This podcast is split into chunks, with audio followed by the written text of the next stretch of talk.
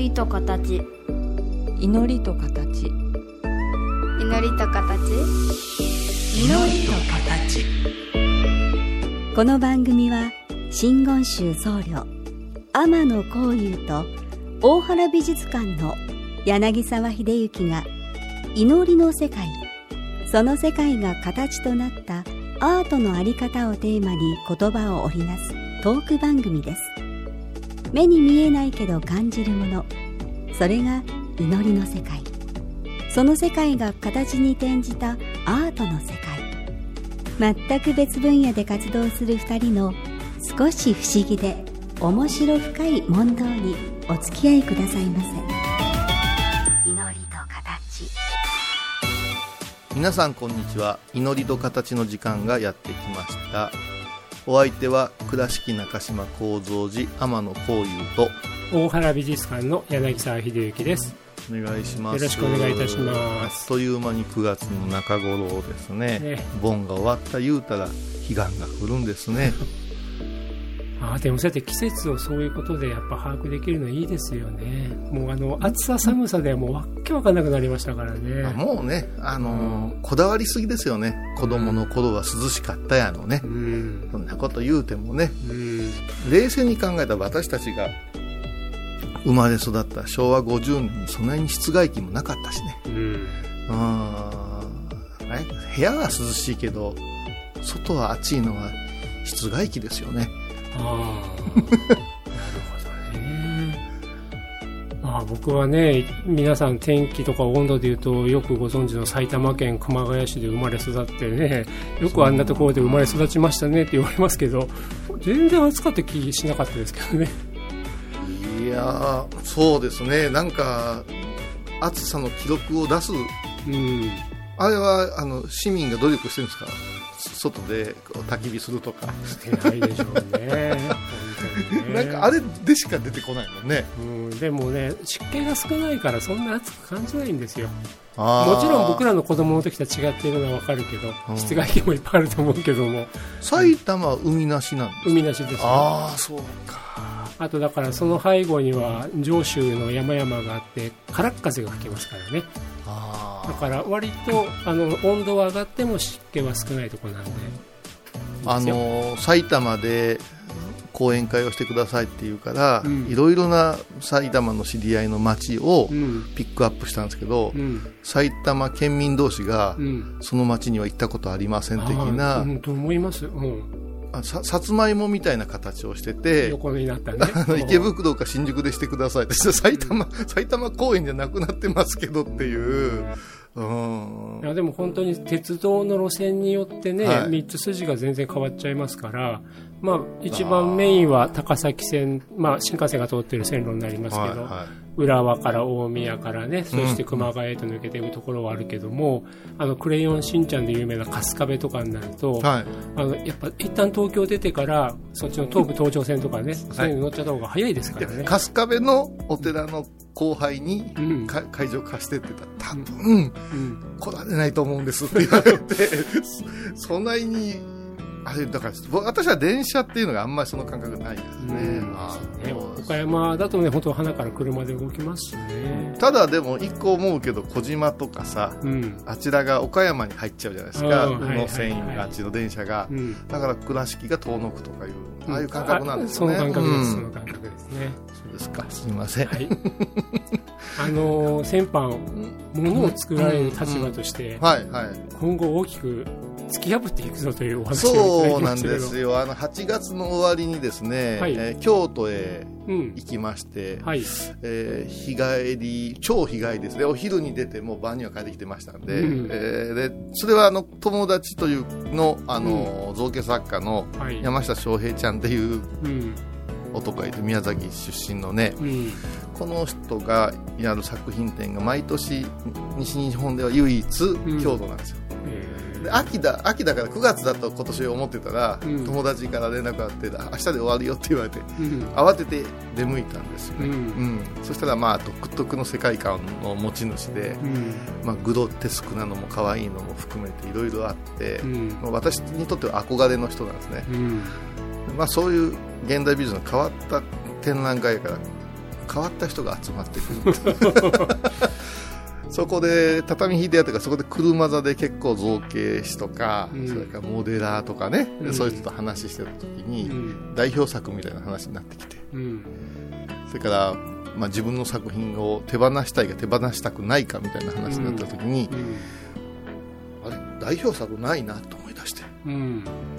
こんなちっちゃいのいっぱい作ってるんですけどあ可愛いっすねって終わったなと、うん。その時にうん。翔平ちゃんがうん。兄さんそうもっとじっくり作ったもの見たいんですけどって言ってくれてう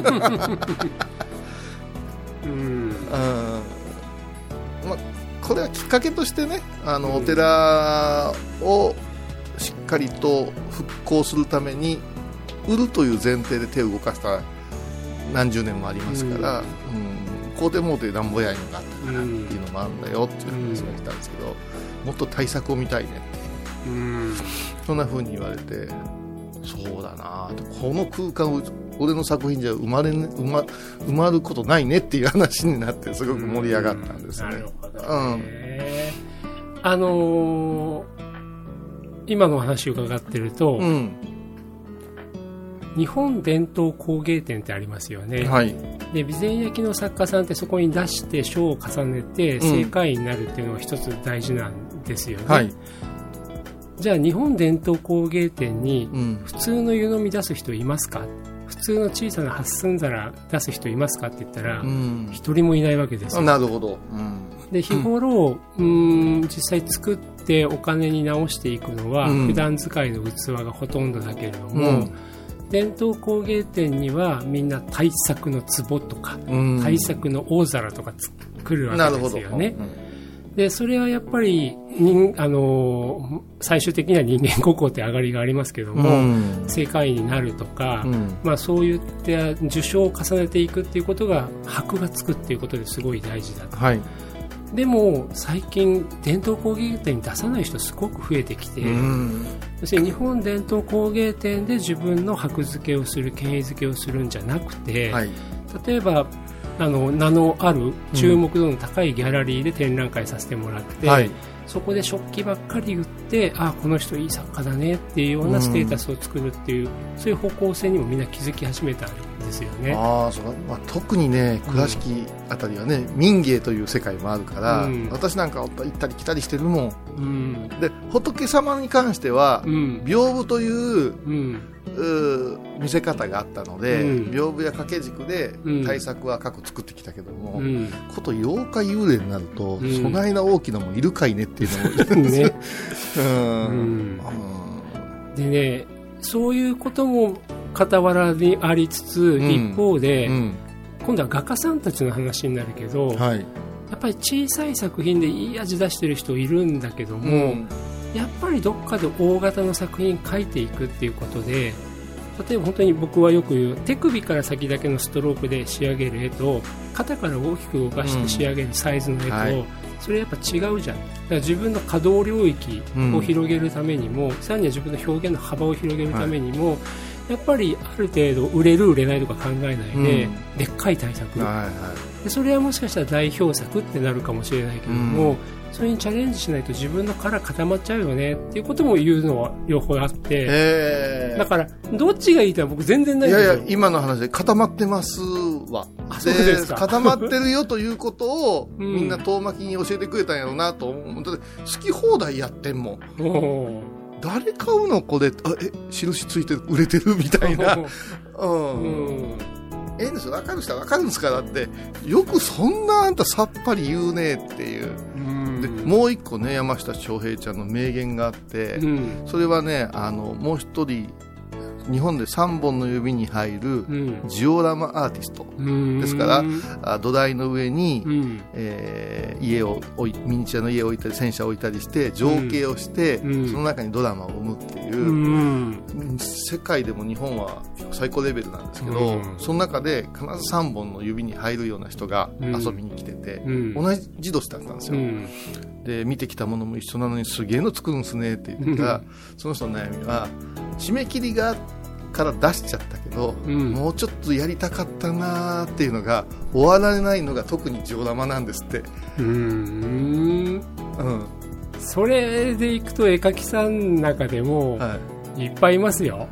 あの一番有名なジョルジュ・ルオーなんて、はいはい。一度フィニッシュして人に渡したけどやっぱり取り戻して書くとかやっぱり書道家の声で書き足しちゃうとかだから原稿だって遂行し始めたらいじくり始めたらもういつまでも終わらないタイプってありますからそれは多分その人のパターンそれでそれでうん。山下翔平って言ってたら絶対それねえかなと思ったらうん。いやいやなんぼでもこもうもうちょっと塗ってやろうとかやってますよと、ただとりあえずここで終わっとかんと、うん。次やりたいこといっぱいあるからっていう話、でねそこでねあのどういう思いで完成させてるのって、うん。その3人で喋ってたんですけど、うん。ええのできたなーって我に越にいるタイプもいるし、うん。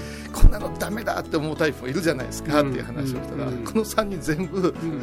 天才やと思って作ってると いう結論で、うん。でもここまでは凡人やな思ったけどそう山下翔平が言ったのがうん。次回作がきっと傑作になるって思って作るんですって、ネクスト話ですね。で次回作なんや。うんでもよくよく考えてたら今見てるのはうん。ちょっと過去の次回作だったわけですから、うんうん。ってことは傑作、ずっと傑作作ってるという意識を保ってるんやなっていう、うん。ここにねうん。ちょっとずつの成長なんかうん。もうないんですと、うんじゃあ成長って感じの何って言ったら、うん。あこんな材料もあったかなっていう使いこなせた時の方が、分かりやすい把握しやマすいですよ、ね、テリアルというか、うん。うん、技術はもうねうん。もう最高なんですってか言いながら、うん。面白いなと思ってねすごく刺激を受けた、今のお話だけでもあそそならならっていう話がいっぱいありまあ、ますけど。うぞまあ。ちょちょっとまず一曲入れさせてください。はい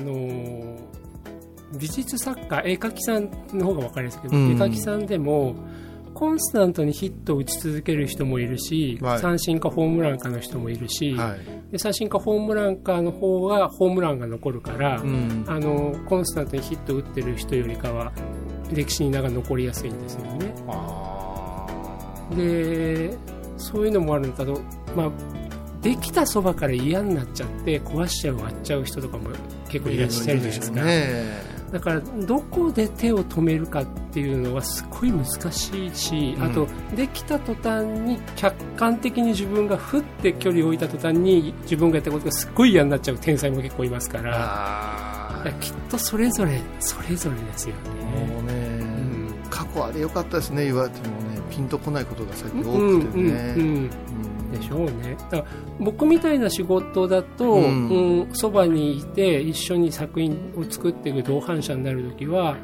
あのー本当人それぞれ対応変わりますよね。ね。うん。あとで職業病的なところもあって、うん。分かりやすく伝えるっていうのがうん。一番祈る世界って分かんないじゃないですか。だから分かりやすく伝える伝えるということにうん。作品も固執しすぎてんかも分かんないなうっん。て分かんないですもんその翔平ちゃんの作品なんかほぼ。なんで頭の上にうん。餅や豚や石が乗っかってんのかねって。いや乗ったんですよって。あそうですか アーティストはそう乗ったんですよねすぐですよね。うんかっこええなと思って。それですごいおしゃれな服着てますねってでその子が汚いサムエにの下ズボンに絵の具がいっぱいついててゴム草履で立ってるんですよ。うん。その T シャツをじっと見たらうん。黒い T シャツなんですよ。うん。この T シャツって見たら「ハイ坊主」って書いてました ちょっとやめてくれるってギャラリーでこのそれ着るのって言ったら いやこれ結構ウケるんですよね。いいんですこれがかっこいいんですって。こんな言い切れる人っておるんだなと思って、でも今お話伺ってると、うん。まあ、大きいものを作るな小さいものをたくさん作るって話もあるし、まあ、代表作うんなのか、まあ、本当に普段のことなのか、うん。あるいはうんすぐ誰にも分かりやすいものを作るのか、はなんでそんなことしたのって人が疑問を抱くようなことをやるのかとか、でもその方、ずいぶんやっぱその辺バランスよくいろんなところを気にしてらっしゃる、気にしてるというか、気になんかしてなくても、おのずとバランス取れてるんでそこかなはですね。あのね会場はねここうん、上になんかオブジェがぶら下がってるあこれも作品なのよね えこれも作品？これね般若心経。まるで般若心経示してるんですよ。うん。感じなかったですか？ってう。ん感じんかった。ごめん。あそう。で、ね、結局彼がバランスが取れ始めたのが、うん。なんか舞台美術をうん任され出してからですって、うん。ちまちま自分の手先のものを作ってたけど、うん。お芝居全体でうん。見栄えのあるものを考え出した時にすごくこう突き抜けた。ん。ですよだ他人の視線とか、うん。俯瞰する視線とかがすごい大事なんでしょうね。あとトーンとかね。うん、だから面白いけれどもうん。何かの決まり事があったりするとこが心地よくなったんだって言ってね。そんな話をしてくれて、うんうん。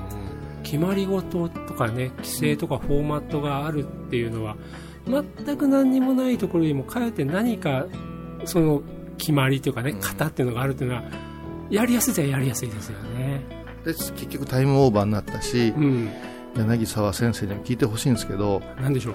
壊し方ですよ。壊し方。うん。壊せないんですよ。うん。からと申しますか。破天荒なものを作ったつもりもうん。計算が乗っかっちゃってるというか、爆発しないんですよ。うん。太郎さんみたいにやってみましたよ。むちゃくちゃ目を近づけて志功さんみたいに。書いてみたりとかいろいろやってみました。その時うに、ん。これちょっと失礼な言い方だけど、はい。僧侶としてのはい。拝む時でも、は短期的に爆発する場合と、いはい。ローテンションでずーっと持続してちょっと爆発っていうか、はい。ポンと変わる時と両方あります？ありますあります。多分今のこういうさんは短期的にパーンってパーンって言われるところを施行されてるけど、はあの柳宗悦さんたちが民芸とか言っても数作ってるうちにいつの間にか完成度が高まるんじゃなくて、はい。自分じゃない何かが作ったかのようなものがポンとできちゃったっていう、はいはいはい今まで多分そっちの方向性が多かった。とそれが楽しいですよ。それが楽しかったんですよ。よね、うん。だから今短期下脱の方策を考えてる。そうそう短期でね。ううんん。だから芸人さんとか見ててもなんでこんなわけのわからないこと言えるのかなみたいなのがあるじゃないですか、うんうんね、古典の人は古典の人やけどもっていう、うん。それと一緒でうん。あ頭の中あるんですよ。こんな絵が描きたいってあるんだけども、うん。それ描いたらどうなるかとかさうん。で描き始めるとまた綺麗にまとめ出したりとかさ、あの美術の世界で行くと、ん。そこを自覚的に破ろうとしたのがシュールレアリズムっていう超現実主義って言われる人たちですよね。うん。でそうは言ってもいろいろあってはい。例えば本来なら絶対同居しないようなイメージを無理やり一つの絵の中に描くとかで、うん。空に唇が浮いているとかね、はいはいはい。はいだから一つには自分が決めるんじゃなくてもう本当に例えばモチーフをね、うん。カードにでもしておいてキュッて引いたものを3つ無理やり1個に詰め合わせる。おお題を。お題を。っていうのが一つ壊し方ですよね。ああなるほどね。であのジャクソン・ポロックっていう作家がすごい評価されるけど、ポロックもやっぱり自分の意識が作っちゃうものの、うん。うん固まり具合を破るために、最初はアメリカ・インディアンの神話とかに層を得てだから自分が見つめる世界をはい。今いる世界じゃなくて神話の世界のはい。神話の世界だったら人が飛んだりするわけですしね、はいはいはい。動物が喋ったりするわけですから、まあそれは仏様の世界でもそういうところあると思うけども、いやだから私今最うん近人の悪夢とかが好きですもん、クトゥルフみたいな。ん。妙慶とかすごい好きですもん、あー。うん自分では絶対そんな夢見ないから。うん。だからそうやってちょっと決まった形とか、うん。逆に暴力的に出会わないものを出会わせてみるとかあともうパあとポロックがのドリッピングっていうのに言ったのは、うん。もう書くのやめたって言ってはい。もう自然の偶然を取り入れたわけですよね、であの現代に絵を描いてる人間でも、うん。いまだにとりあえず絵の具慣らしといてほっといて、うん。お呼びがかかったところからなんかのイメージで描くっていう人いますからね、それ今でもやられてるだろうけどうも、んいや週月に何名かお題もらえませんかね？なんかやってみたいですよね。いろいろね。あのーうん、型破りではないんですけどちょっと違うことをやりたいなと思ってね。子供の頃油絵やってた時楽しくて仕方がなかったけどね。型がないしね。全部が初めての出来事そう。版画も面白かったしね。型より入れて型より譲るタイミングですよね。はいそうこう来てんじゃないかなあのね、割と小ぶりのものをうん同じよううんに作る方たち、特に僕からすると焼き物とかガラスの方たちなんかはあの、無理やりお題じゃないけども、オブジェ作ってって言ったことありますね。ああうん。だから何かのトロフィー作ってとかね。私も知ってるガラス作家さんもそう。もがいてたもんねうんだからああいうことを投げつけないと多分ですよね。そうだねうんこれさなんか普段まず作らないものを作ってみる。と そこが浮かばないんですよ自分では。なるほどね。あの番組で募集しようか。な作ってほしい。ハイボーイいやあっちゃぐちゃぐちゃになるから。うあのんむちゃむちゃエエロいのを作ってみるとかね。江戸はねうん。究極のテーマでね。あとうんむちゃむちゃなんだかわかんないものを作ってみるとかね。ああのその投げかけていくと僕なんか展示場で、絵って難しいとか、うん。絵って特殊な感性がないといけないとか思っちゃってる、うん。ある意味型にはまっちゃってるお客さんたちには欲しいって言ったらどれもらって帰れるからそれ決めてってやると弾けますよね。それあるね。あるでしょうね。あとね一番わけわかんないものを見つけて。で日頃一番わけわかんないものって自分がいけないと思っちゃうからさっきの山下さんのところ行ってね、はい。はあなんでこんなことするの？とかね。あるいはこれ般若心経ですよって言われちゃったらおお坊さんだと般若心経ってわからなかった僧侶である私ってまずいんじゃないってそう思っちゃうでしょ？そう。だから言っちゃったもん。ギャうん。ギャテーギャテーはどこにあるか感じなかったからね とかうん。それ教えてください。とかまだややこしくなってきたから逃げたんだけど。うんそれがいつの間にか自分の心に作っちゃってる制約だったりするから、ね。だからもう一番わけわかんないものどれ？って聞いちゃったりすると結構みんな弾けますけどね。涼しになってきたら変わるわ多分 いやでも傍から見てたらあのやっぱりね僧侶としてあれだけの行を積まれてる方だったら、うん心の動かし方とか関わり方とかって本当多様な引き出し持っておられるから、まあそそこからなんかいっぱい出てくるんじゃないかなだから妖怪なんかしたくなるんだろうと思います。ナンセンスですもん。首が飛ぶとか。うん。髪の毛がぶら下がるなんて。時々あの僕とか作ってくださったことあったけど、ん。あんなのやったらなんか変わんないんですか？ああいや今一つすごい作りたいとかねあります、書きたいとか。はい。頑張りますわなんか。収録してる場合じゃなくなってきた うん。いやでもね僕はやっぱそういうなんか自分僕らもやっぱり核あるべきとかこれがいいってなりがちになっちゃった時に、わけのわかんないものと出会うっていうのはすごく大事で。なるほどでねその時にわけがわかんない現代美術ってやっぱりだんだんわけが分かっちゃってくるからそういう時行くのはやっぱね駒場の民芸館とかなんですよね。そうかそうか。シシンプルでね。シンプルで。ういやだからいいつか聞きたいけどそのみ見て理解しようとされてるのかうんうん感じようでもなかなか感じれないじゃないですか。この辺またねどっかで話してほしいなと思ってて。うん、まあ理解しようとだけは見ないですよね、だから今自分の中で何が足んないのかなって考えて、もちろん見なきゃいけない展覧会行くのはあるけども、見たい展覧会ってなった時は今自分の状態とか、うん。自分に一番刺激くれそうなものとかで見に行っちゃいますよね。その時に理解はしよう。でもすぐに理解なんかできるわけないっていう両方の気持ちで接してますけどね、いやいやいや。いやいや。ぜひ。はい。次回はちょっとぬ突き抜けたよっていう顔で来ますわ。楽しみにしております。ありがとうございました。ありがとうございました。今回のお話いかがでしたか？祈りと形は毎月第1第3木曜日のこの時間にお送りします。次回もお楽しみに。